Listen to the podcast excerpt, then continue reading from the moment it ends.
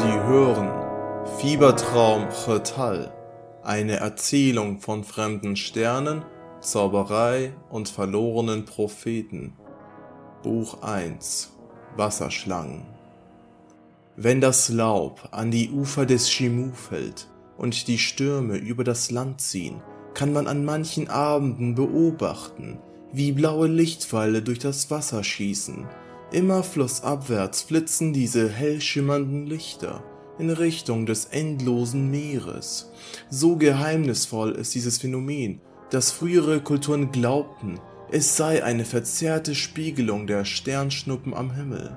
Womöglich offenbarte das Wasser an diesen Tagen die Gestirne vergangener oder auch zukünftiger Tage, je nach Deutung des derzeitigen Schamanen.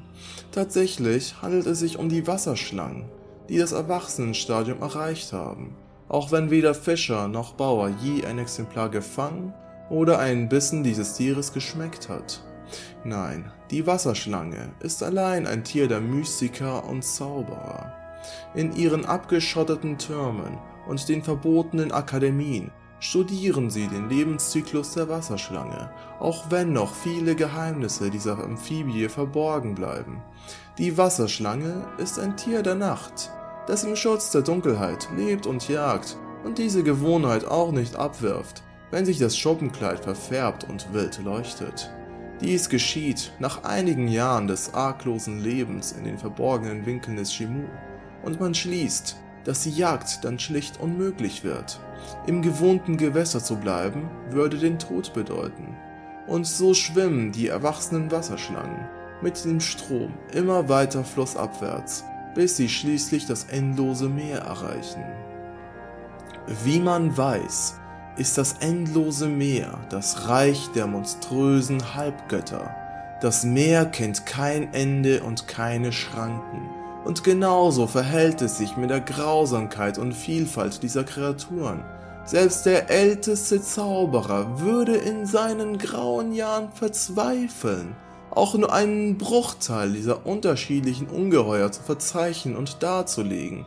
Noch dazu kommt, dass diese Wesen unter dem Schutz des Hexenmeisters Krowot stehen, der bei seinen Machenschaften Geheimhaltung bevorzugt. Nun strömen die Wasserschlangen mit grell leuchtendem Schuppenkleid in die unendlichen Weiten des Meeres, irren umher und sind den Halbgöttern schutzlos ausgeliefert. Nur im Reich der Tiere lässt sich ein solches Schauspiel von Beständigkeit im Angesicht hoffnungslosen Widerstands auffinden. Die allermeisten Wasserschlangen finden hier ihr Ende, lange bevor sie ihr Ziel erreichen. Es kommt einem Wunder gleich, wenn sich in den lichtlosen Tiefen des endlosen Meeres ein Männchen und ein Weibchen finden, die die unbeschreiblichen Gefahren überlebt und zur gleichen Zeit zum gleichen Ort gefunden haben. Nur in dieser vollkommenen Dunkelheit, weit unterhalb des Meeresspiegels, gelingt den Wasserschlangen das Wunder der Geburt. Die beiden Erzeuger neuen Lebens, die den wahnsinnigen Halbgöttern entkommen waren und so lange ohne Nahrung und Trost verharrt haben, verbringen nur wenige glückselige Momente beieinander. Sie sterben, kurz nachdem das Leichen vollbracht ist.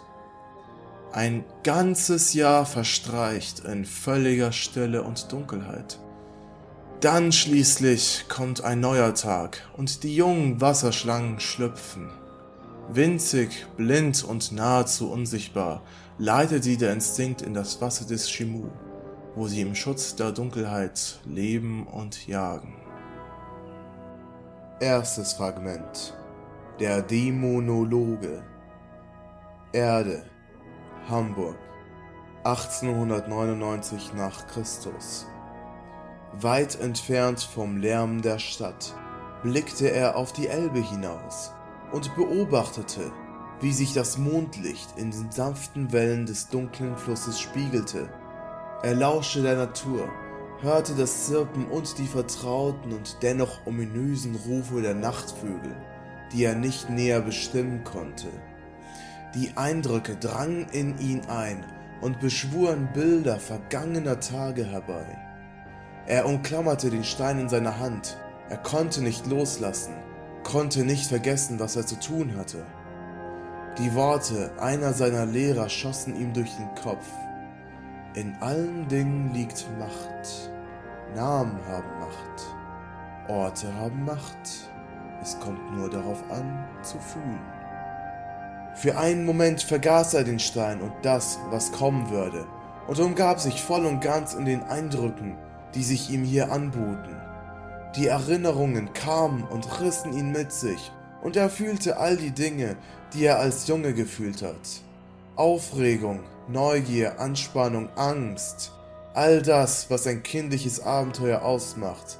Doch all dies köchelte im Unbewussten, unter dem Schirm des wohlig warmen Schutzgefühls, das ein Kind nur in der Obhut einer Bezugsperson verspürt.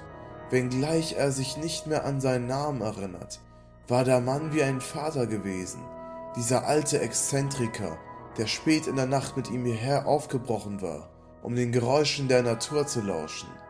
Von der Zauberei und von fremden Orten hatte er ihm erzählt. Er blickte hinauf zu den Sternen.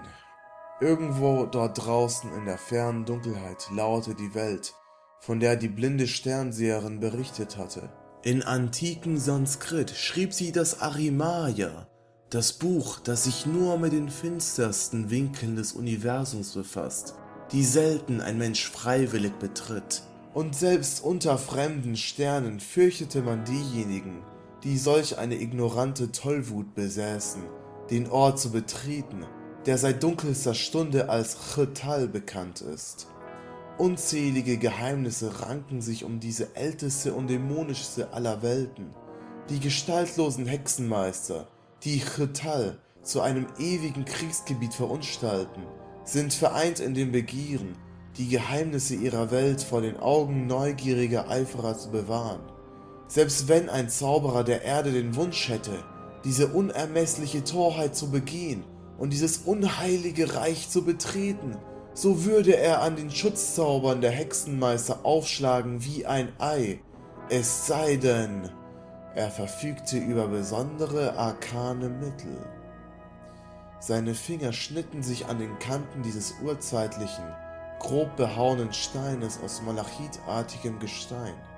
Er dachte wieder an den alten Mann, der eines Tages spurlos verschwunden war, und er war überrascht, wo ihn seine Gedanken an diesem Ort der Nostalgie hinführten.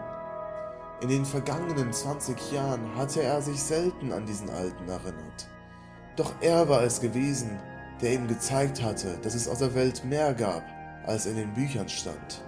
Als er sich im Erwachsenenalter zur Dämonologie entschied, folgte er dem Drang, das Fremde bekannt zu machen, das Unbegreifliche in eine Form zu bringen, die das zerbrechliche Gemüt des Menschen nicht gar so sehr erschüttert.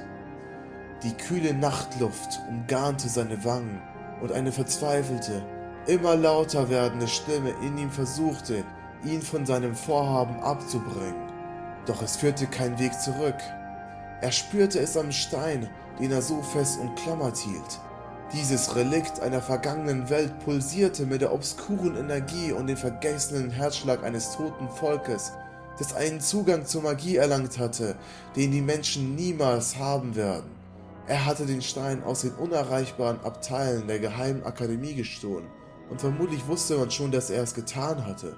Schon da hatte er eine Entscheidung getroffen, die er nun mit jedem brennenden Härchen auf seiner Haut bereute. Ein letztes Mal wanderte sein Blick zum dunklen Horizont und er blickte auf das Wasser, das er so kannte. Und er fühlte, fühlte so intensiv, wie man es nur tut, während man auf dem Scheitelpunkt zwischen Vergangenheit und Zukunft steht und verharrt, verharrt im Angesicht dieser Furcht, die sich in jeder Faser des Körpers ausbreitet. Er warf den Stein auf den Boden und ein heller Lichtblitz durchbrach die Nacht.